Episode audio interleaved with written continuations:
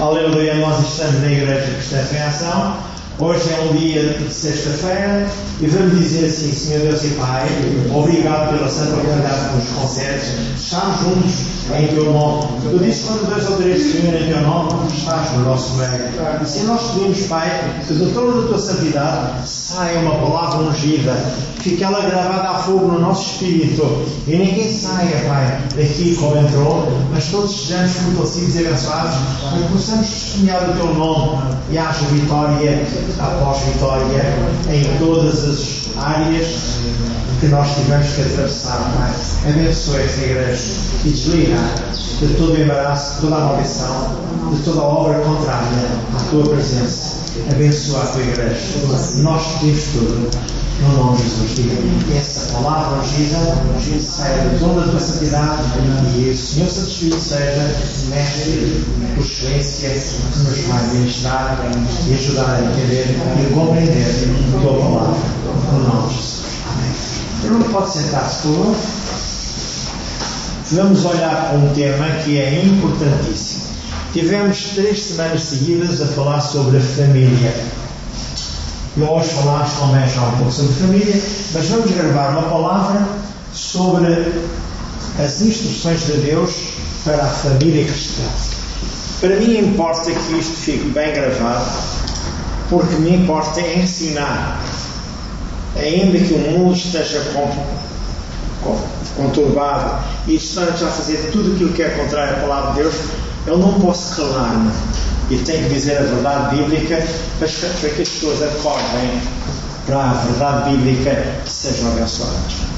Assim eu vou dar então o título que é A Família Cristã, Instruções de Deus para a Família Cristã. Portanto, só, basta só título e subtítulo. Instruções de Deus. Família Cristã, Instruções de Deus. Há muito a falar sobre a família, mas eu trouxe só uma pequena informação sobre a família, porque temos vindo a estudar durante a semana sobre a família. O que é que eu vou transmitir? O propósito de Deus para a família é fortalecer e estruturar o casamento. No fundo é isto que é o propósito de Deus, é fazer de nós vasos de honra para que haja um testemunho grande enquanto nós vivemos sobre a face da terra. E nós somos o sal da terra e a luz do mundo. O sal serve para equilibrar, para temperar. A luz é para tirar as pessoas das trevas, fazê-las caminhar no caminho de Deus. Quer dizer também que um casamento tem a ver com uma estrutura, como uma casa. Uma casa é como um prédio que é construído de raiz para que não possa desmoronar-se. Temos que ver os alicerces, temos que ver aonde vamos colocar o peso da casa, o peso do casamento e saber lidar com todas as condições e com as faltas de condições para que possamos ser abençoados. É tudo que Deus deseja. Eu vou-vos ler primeiro Mateus 7, 21 a 24. E o que é que eu vou ler em Mateus 7, 21 a 24? Fala sobre o homem que ouve a palavra.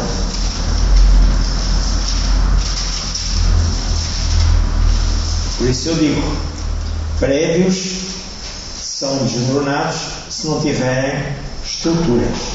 E assim é um casamento, assim é o homem que vai enfrentar um casamento sem estar preparado para a realidade do mesmo. Então diz assim, versículo 21 do capítulo 7: Nem todo o que me diz Senhor, Senhor entrará no reino dos céus, mas aquele que faz a vontade do meu Pai que está nos céus. Muitos dirão naquele dia: Senhor, Senhor, não profetizámos em teu nome, em teu nome não expulsámos os demónios, e em teu nome não fizemos muitas maravilhas, e então lhes direi abertamente: Nunca vos conheci, apartai-vos de mim, vós que praticais a iniquidade. E depois continua: Todo aquele, pois, que escuta estas minhas palavras e as pratica, assemelhá-lo-ei ao homem prudente que edificou a sua casa sobre a rocha. E desceu a chuva e correram os rios e sopraram ventos e combateram contra aquela casa. E a casa não caiu, porque estava edificada na rocha, que é Jesus.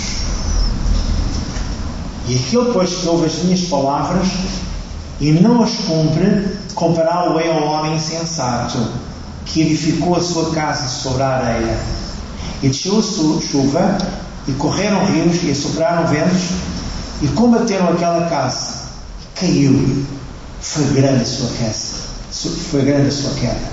E aconteceu que, concluindo Jesus este discurso, a multidão admirou-se da sua doutrina, porquanto se ensinava como, como tendo autoridade e não como os escribas.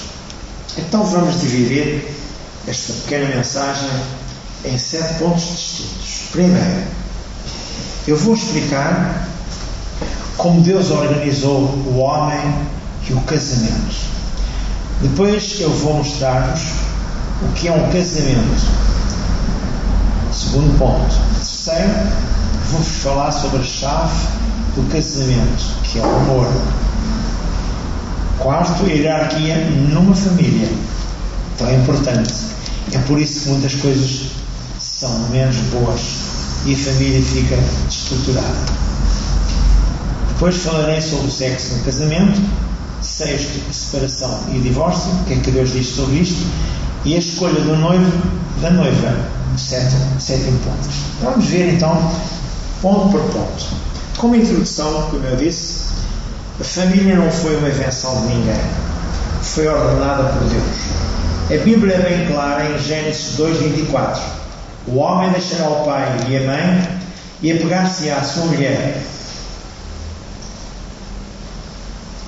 Os pais não devem intrometer-se na vida dos filhos casados. E em Gênesis 2,18, antes diz: Não é bom que o homem esteja só, far-lhe uma adjutora e a palavra adjutora significa companheira, colaboradora, uma que ande de braço dado na mesma direção do marido, puxando para o mesmo lado. Porque há muitos casamentos que ela quer uma coisa e ele quer outra. E por isso chegam à ruína. Não há um entendimento. Nós temos que, na verdade, organizar a nossa vida no casamento sabendo que há diferenças de educação num lado e diferenças de educação no outro lado. Não viemos da mesma família, viemos de famílias diferentes e precisamos de entender como é que as pessoas têm o seu homem interior organizado. Isto é muito importante. E é por isso que as coisas muitas vezes não funcionam. Nós às vezes vemos aí as crianças, uma mais do que outra, com uma atitude rebelde, caráter forte grite, faz tudo aquilo que não deve fazer. Isto não vem da escola, sabe? Isto vem da forma como a criança é educada em casa. Às vezes já se fala aí que as crianças não devem ser reprimidas. Não. A Bíblia é bem clara. A criança deve ser reprimida no mesmo momento em que ela pratica uma coisa que não é correta. Senão nós não educamos. Se nós não a ajudamos. Mais tarde as pessoas tornam-se marginais porque não há formação, família. E é este o problema grave. Quando eu vos ler, por exemplo, o Efésios 5 e o Efésios 6, Efésios 6 fala claramente o problema dos pais e dos filhos. Já lá vamos. Quero continuar a dizer mais. A adjutora fala também que é como se fosse o Espírito Santo. Nós temos que arranjar uma mulher idónea. Se o homem não arranja para o casamento uma mulher idónea, vai ser um disparate. Porquê? Porque se ela só quer a matéria, o que vai acontecer é que não há entendimento. Mais tarde ou mais cedo dá-se fatura. Deus juntou uma mulher e diz uma mulher idónea. Deixa-me lá ler aqui. Pode ser que eu já. Estou a falar ainda na introdução, sabe? E é muito importante que eu construa esta mensagem ajudando as pessoas a compreenderem.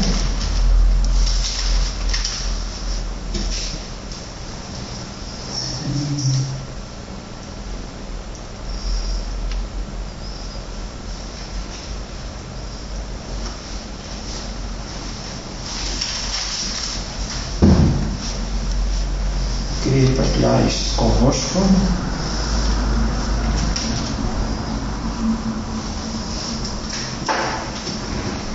E diz assim: Como Deus criou a mulher. E disse o Senhor, estou a ler o capítulo 2, versículo 18. E disse o Senhor Deus: Não é bom que o homem esteja só, far-lhe-ei uma ajudora que esteja como diante dele. Havendo, pois, o Senhor Deus formado a terra, todo o animal do campo e toda a ave do céu, os trouxe a Adão para este ver como lhe chamaria e tudo o que o Adão chamou, toda a árvore, toda a alma vivente, isso foi o seu nome. Versículo 21. Então fez o Senhor cair um sono pesado sobre o Adão e este adormeceu. E tomou uma das suas costelas e selou a carne em seu lugar. E da costela que o Senhor Deus tomou do homem, formou uma mulher e a trouxe a Adão. E disse Adão: Agora este é o osso. E disse Adão: Agora este é o osso do meu osso e carne da minha carne. Esta será chamada varoa, porquanto o varão foi tomado.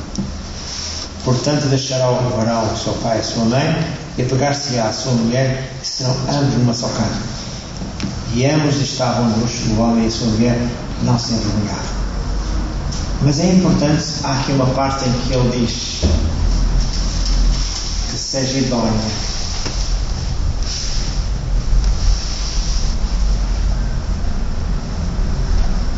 Agora não posso precisar, não vinha preparado para vos dizer, mas está aqui logo os primeiros dois capítulos. Então falarei o seguinte. Primeiro ponto, quem criou o homem foi Deus. Foi uma instituição que Deus criou. Casamento, o que é o casamento? O casamento é uma união de duas pessoas, homem e mulher, com o fim de construírem uma vida em comum e baseada no amor. O casamento é um projeto a dois. Não é só duas pessoas viverem na mesma casa, não é só duas pessoas terem relações uma com a outra sexuais, não é só duas pessoas juntarem-se. Porquê? Porque muitas vezes um casal vive junto, na mesma casa, tem as relações normais do casamento, mas não estão a construir uma vida em comum. Cada um puxa para o seu lado. Ele só se preocupa com o seu emprego. Ela só se preocupa com o emprego dela. Cada um deles vive independentemente um do outro. Às vezes até tem contas separadas. Isto é errado. O casamento é um homem juntar-se uma mulher para ambos construírem dia a dia um lar em conjunto, para ambos ensinarem e educarem os filhos, para ambos construírem uma casa, para ambos construírem um futuro. Sabe, o grande problema dos desajustes emocionais da mulher e do homem tem a ver com a educação dos filhos. Normalmente as mães latinas puxam os filhos como sendo prioridade para elas. Deus não é assim que criou as coisas. A prioridade no lar é Deus. A seguir é o cônjuge. Só depois vem os filhos. E tudo mais vem, vai acontecer a seguir. Agora vamos ver outro assunto. Eu estou só superficialmente a dar-vos noções. O terceiro ponto meu é a chave do sucesso num casamento. A chave do sucesso num casamento é o amor. Que amor? Amor ágape. É um amor que não depende de nada, nem de coisa nenhuma. É um amor divino. No dia em que eu recebi Jesus como Senhor e Salvador da minha vida, Deus colocou o amor divino, o amor ágape, dentro de mim. Para eu poder suportar a afronta, para eu poder abençoar os outros. Foi isso que Deus fez. Então a chave do sucesso do casamento é o amor. Há quatro tipos de amor. Storge, amor dos pais, um amor forte. Eros, o amor carne, reciprocidade entre o homem e a mulher. Filhos, amor fraternal entre irmãos. Ágape, aqui eu vou resumir. É um amor do tipo de Deus. Só tem os novos convertidos. Este amor do tipo de Deus é, na verdade, o mais elevado de todos. uma decisão. O amor ágape não é uma emoção, não é um sentimento, não é sexo, não é uma amizade. Não.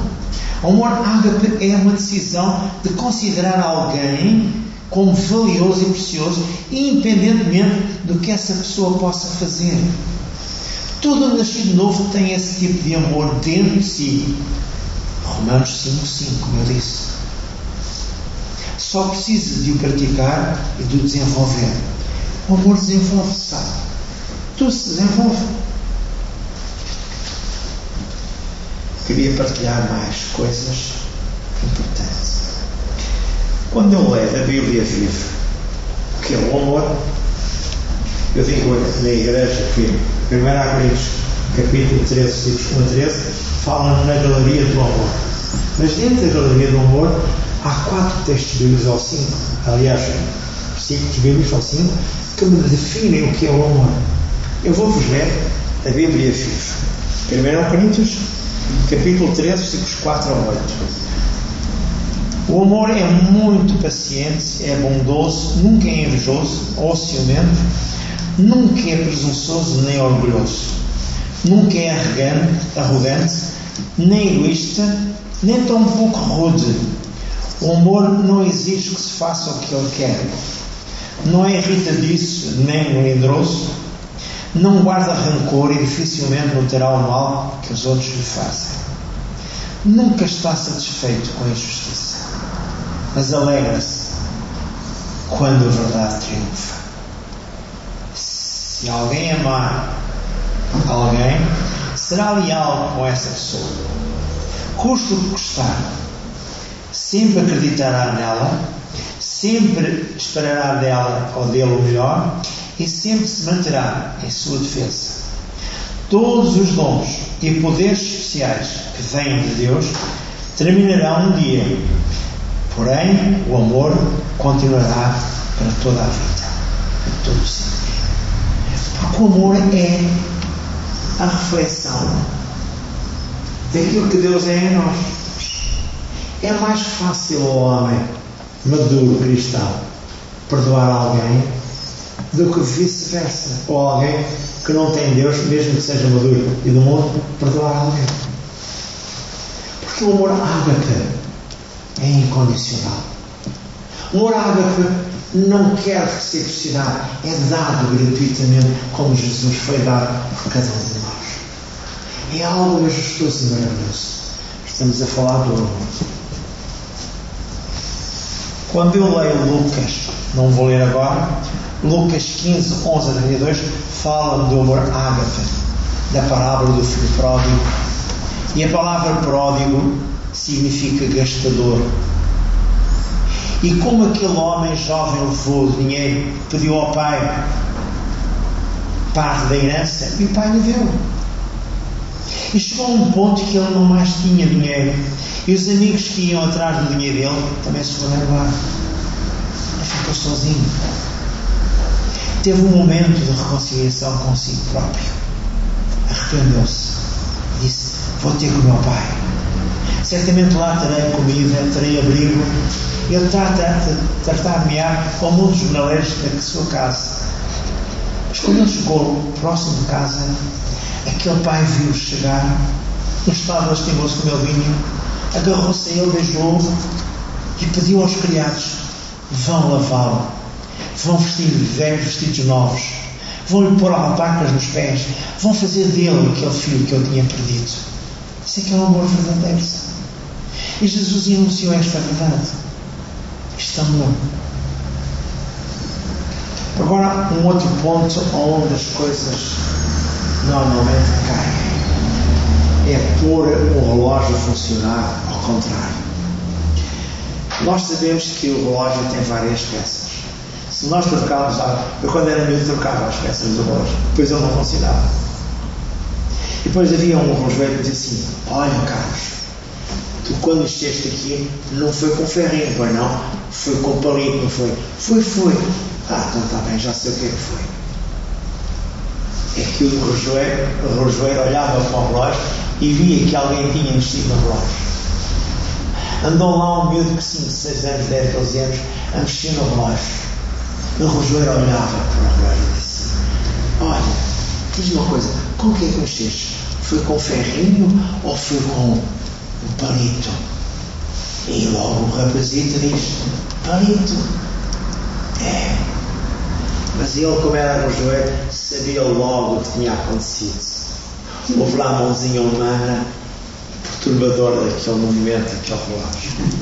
Isto para quê? Para introduzir a palavra ou a frase hierarquia na família. A ordem divina está estabelecida por Deus na família. Eu vou ler dois contextos muito rápidos sobre a família que vem em Efésios capítulo 5 e Efésios capítulo 6. E depois nós vamos ver o porquê e a razão das coisas não funcionarem. Deus é seu amigo, é meu amigo, sabe quando você lhe pede perdão, ele está sempre pronto e disposto a perdoá-lo. Portanto, não fique triste com os erros que você faz. Fique triste é se não souber analisar aquilo. Assim está bem. O que é que eu posso ler em Efésios 5, 22 a 28? Diz assim: fala sobre os deveres domésticos. Vós, mulheres, sujeitais a vossos maridos, como ao Senhor, porque o marido é o cabeça da mulher, como também Cristo é o cabeça da igreja, sendo ele próprio o salvador do corpo. De sorte que, assim como a igreja está sujeita a Cristo, assim também as mulheres sejam sujeitas em tudo aos seus maridos. Estou a falar da família cristã, marido e mulher crente. Vós, maridos, amai as vossas mulheres, como também Cristo amou a igreja, e assim mesmo se entregou por ela, para a santificar, purificando-a com a lavagem da água pela palavra, para apresentar a si mesma igreja gloriosa, sem mácula, nem ruga, nem coisa semelhante, mas santa e irrepreensível. Assim devem os maridos amar as suas próprias mulheres como aos seus próprios corpos. Quem ama a sua mulher, ama-se a si mesmo. Tome nota do que eu acabei de dizer. O homem deve amar a mulher como se ama a si mesmo. Eu já lutei contra Satanás a favor da minha mulher. Numa altura em que Satanás pôs um problema grave no mamilo da minha esposa. Eu disse a ele: sai, é minha esposa. E esta é a metade que Deus me deu. Se ela é a metade que Deus me deu, tu sais daqui. Tu não tens mais direitos sobre a minha mulher. Eu quero o teu poder satânico. Pelo Espírito de Jesus, ela é liberta agora mesmo e tu sais. O diabo saiu. E aquela que não conseguia dormir, aquela que não conseguia parar com dores, aquela que não conseguia ter problemas, aliás, ter sossego, de imediato ela ficou a descansar, a dormir. Eu vou ler o versículo 28 para que você entenda o que eu acabei de dizer. Assim devem os maridos amar as suas próprias mulheres como aos seus próprios corpos. Quem ama a sua mulher, ama-se a si mesmo. Porque nunca ninguém aborreceu a sua própria carne, antes a alimenta e sujeita, como também o Senhor à igreja. E agora o versículo 1 do capítulo 6 até ao 4. Vós, filhos, sede obedientes aos vossos pais no Senhor, porque isto é justo. Honra o teu pai e a tua mãe, que é o primeiro mandamento com promessa, para que te vá bem e vivas muito tempo sobre a face da terra. E vós, pais, não provoqueis a ira aos vossos filhos, mas criai-os na doutrina e na instrução do Senhor. Então, ouça, tudo o que está aqui tem um propósito é a harmonia que tem que haver no lar, o respeito mútuo tem que haver no lar. O pai não pode ser um déspota, o filho não pode ser um irreverente. Por isso, um lar tem que ser constituído com pessoas bem organizadas para que tudo funcione. Ora, veja mais agarrando nestes dois contextos que eu acabei de ler, Cristo é o cabeça da igreja. E o cabeça do marido. O senhor da família. O marido é o cabeça da mulher, a autoridade número um dos filhos. A mulher é a coadjutora do marido, a autoridade número dois sobre os filhos. Filhos obedientes aos pais. Trocar a ordem divina significa problemas. Exemplo numa peça fora do sítio, como no relógio. Para bons resultados, devemos seguir as instruções do Deus Altíssimo. Sexo no casamento. Tome nota do que eu vou falar. Os filmes, as revistas têm pintado um quadro sujo do sexo, o que trouxe ideias erradas sobre o assunto. Daí muita gente faz piadas acerca do sexo. O sexo não é uma coisa má, antes uma coisa boa, que Deus inventou para ser usado no contexto honesto do casamento. Embora o tempo gasto em atividades sexuais num casamento sejam relativamente pequenas, o certo é que sem ela não há casamento. Um casamento onde não haja este ingrediente é coxo, deficiente e traz problemas tanto ao marido como à mulher. Eu estou a falar para jovens, acabados de casar, eu não estou a falar para pessoas de 60, 80 anos que já passaram o seu tempo de juventude. Eu estou a falar para pessoas que estão agora a organizar as suas próprias vidas, os seus próprios lares. Um casamento onde não haja este ingrediente é coxo. Ciente e traz problemas tanto ao marido como à mulher. Em 1 Coríntios 7, 3 a 7, diz: O marido paga à mulher a devida benevolência e da mesma sorte a mulher ao marido. Não vos defraudeis um ao outro. E depois ajuntais para, para que Satanás vos não tente. É aqui que muitos casais têm problemas. Grandes desajustes. Começam quando num casal, um deles não zela para as necessidades do parceiro nessa área. É o mesmo que deixar de alimentar o seu parceiro, que ele morrerá de fome. Também, se a pessoa deixar de beber, morrerá desidratado. Se o lar, o relacionamento sexual não for são e suficiente para satisfazer as necessidades de ambos, um deles acabará por sofrer de grandes ajustes emocionais que podem repercutir-se no trabalho, no emprego, nos relacionamentos com os filhos, etc, etc. A Bíblia é bem clara não vos defraudeis uns aos outros. Não arranje desculpas. Dê-se gratuitamente um ao outro. Foi por isso que vocês se casaram. O problema será resolvido quando quer a mulher, quer o homem se compenetrarem do que é um relacionamento amoroso, um casamento. Não tem nada a ver com as coisas normais que as pessoas inventam. Ah, agora não posso ter filhos. Ah, agora não posso, tenho a cozinha para arranjar. Ah, agora não. Epá, vocês têm que se organizar. Uma mulher que ama o seu marido, como está escrito em 1 Coríntios 7, 4, em consideração, entrega o seu corpo ao marido. E ela o faz, porque o ama. É a Bíblia que o diz, não sou eu que digo. A única coisa que estou, na verdade,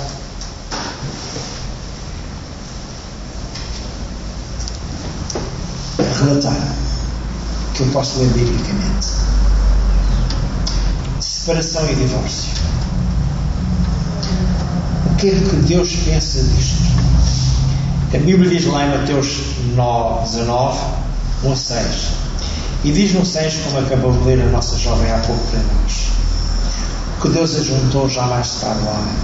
Mas os judeus disseram, mas Moisés deu, deu, deu, deu, deu carta de divórcio, de desquite. Pois é. E Deus respondeu, ou Jesus respondeu, por causa da dureza dos vossos corações. Senão não havia divórcio. Em Mateus 17, aliás, Mateus 19, 7 a 9 diz: Porque Deus permitiu alguns casos de divórcio por causa da dureza dos corações das pessoas. Agora vou-vos mostrar o que é que Deus ainda diz mais. Então, vou só ler aqui uma parte do Velho Testamento, que é importante você ouvir. Eh, vamos ler agora, como eu disse, em Malaquias. o último livro do Velho Testamento. Malaquias, capítulo 2. É importante que você entenda isto.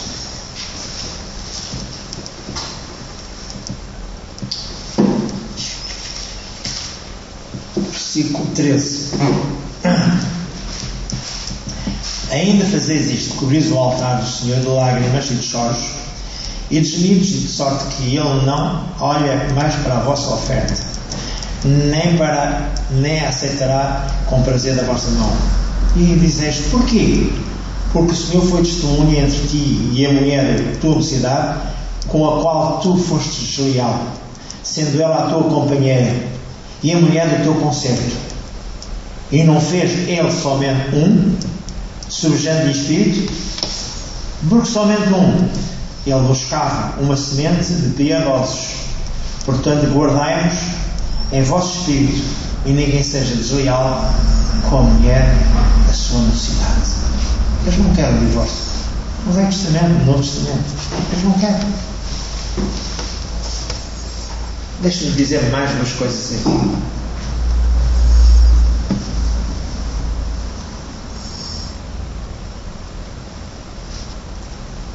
Uniões abomináveis. Levítico, terceiro livro da Bíblia. É importante que eu leia isto. Você julga que é invenção minha? Não. Estou a tentar ajudá-lo assim. Hoje há perversidade em todos os campos. Entra-nos pelas notícias coisas que nos magoam, nos maltratam. Somente as pessoas de idade como eu na verdade já sou. Levítico capítulo 18, versículo 22. Com varão te não deitarás, como se fosse mulher. Abominação é ao Senhor. Nem te deitarás com um animal, para te contaminares com ele. Nem a mulher se porá perante o um animal, para ajuntar-se com ele. Confusão é ao Senhor.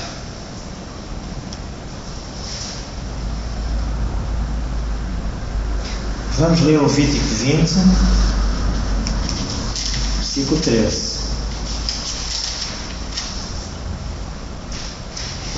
Quando também um homem se deitar com outro homem, olha o que eu estou a ler.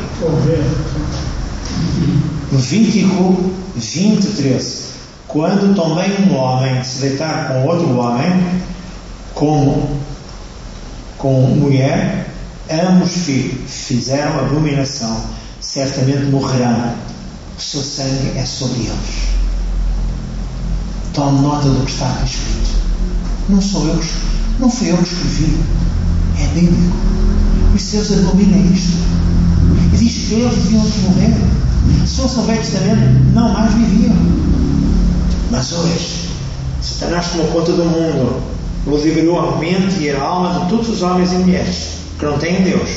Ah, estes são os maiores. É verdade. Eu podia ler-vos mais. Deuteronômio 24, 1 a 5, Isaías 51 e mais. Mas eu não vou ler. Vou agora falar a última parte, que é a escolha do noivo ou noiva. Deve sempre ser entre irmãos da fé. Que união há entre as trevas e a luz? Eu vou-vos ler 2 Coríntios 6, 14. E depois há gente que diz, a rapariga que diz, ah, eu sei, sei pastor, ele vai tornar-se um cristão. Ah, eu sei, eu sei. Sabes, sabes. Vê como é que ele vive em casa com os pais, contrata o pai e a mãe, e depois vais ver o que vai acontecer com o caminho. Não, eu não vou lá pôr entre ti e eu, nem vice-versa. Entre ti e eu.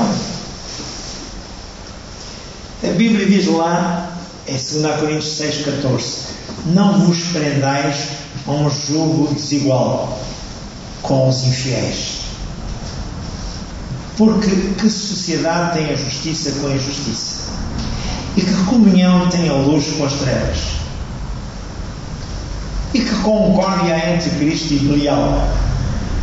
Ou que parte tem o crente com o descrente? E que consenso tem o templo de Deus com os ídolos? Porque vocês sois o templo de Deus vivente. Como Deus disse: Neles habitarei e entre eles andarei. Serei o seu Deus e eles serão o meu povo. Pelo que saí do meio deles. E apartai-vos, diz o Senhor.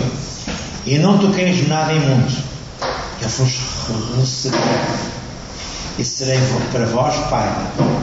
E vós sereis para mim filhos e filhas. Diz o Senhor. Ora, amados, pois que temos tais promessas, purifiquemos-nos de toda a imundícia da carne e do espírito, aperfeiçoando a santidade no temor do Senhor. Às vezes as pessoas dizem, ai pastor, eu tenho uma paixão. O que é uma paixão? Uma paixão é um desejo descontrolado. Uma paixão? Não. O casamento, antes de se casar, tem uma parte que é conhecimento, ou namoro. E o namoro serve para nós conhecermos a pessoa, retratarmos a pessoa, falarmos com a pessoa e ver quais são as intenções da pessoa para um casamento. Como é que ela foi educada na família? Como é que as coisas. Eu vi muita coisa antes de casar com a minha esposa. Eu sabia que se a minha mãe partisse, eu tinha uma mulher que sabia cuidar da minha casa. Eu disse-lhe ela várias vezes: Tu prendes-me tão bem por esta grande virtude que tu tens, tu sabes tratar de uma casa. A minha mulher ficou com 14 anos, órfã de pai. Foi ela que foi para a frente do herdado a tratar das coisas. Era ela que vendia. Por exemplo, o trigo, a cevada, tudo mais. Ela, no último ano em que o pai viveu, o pai viveu com um problema grave, foi espiritual, felizmente, alguém o matou. E o que acontece é que ela tomou conta das contas e fez tudo. Sabendo estas coisas todas, o que é que eu havia de querer? Levei a primeira à salvação, namorei com ela, disse-lhe que a minha intenção, na verdade, era servir a Deus.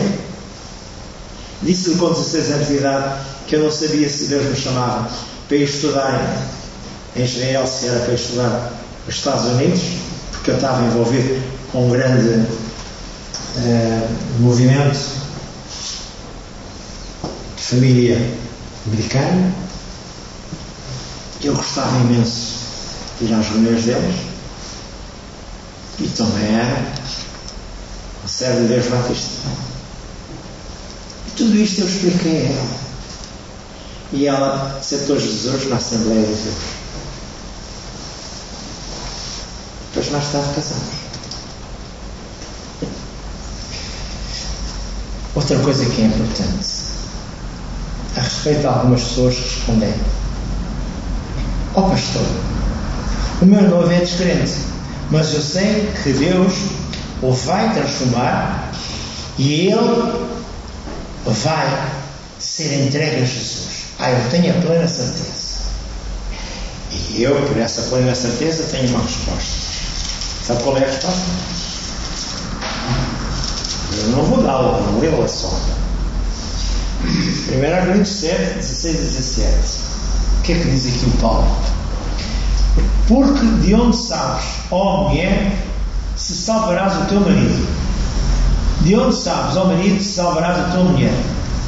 E se assim cada um ande com Deus, ou como Deus repartiu, cada um com o Senhor o chamou, é o que ordena em todas as igrejas.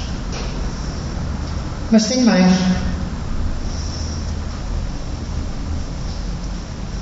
A certa altura o Paulo diz, no versículo 32, Bem quisera eu que estivesse sem cuidado, só ter cuidado das coisas do Senhor, em como há de agradar ao Senhor.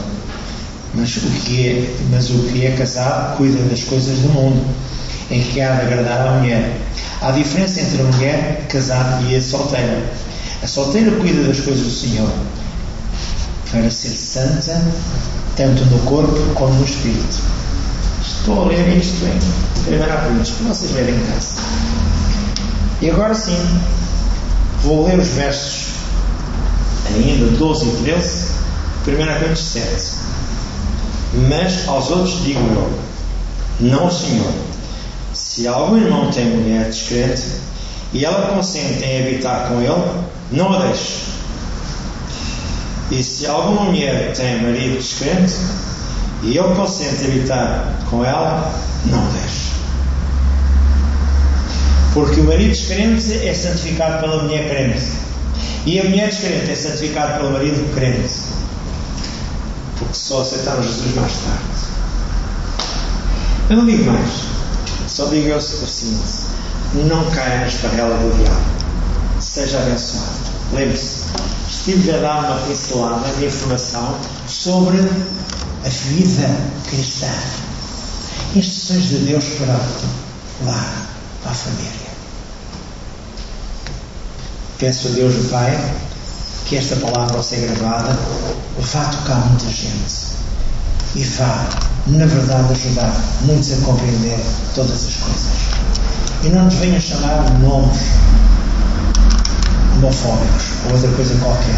Não, vão ler a Bíblia. Eu não estou contra nada nem contra ninguém.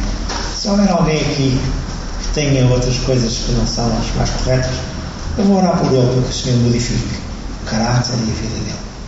Vou sempre orar pelas pessoas. Porque Deus possa abençoá-los. Amém? Deus é maravilhoso. Está sempre pronto e disposto a amar e a perdoar toda a gente. Então é hora de se converter a sério. Se seja um consigo com toda a igreja. Amém. Amém.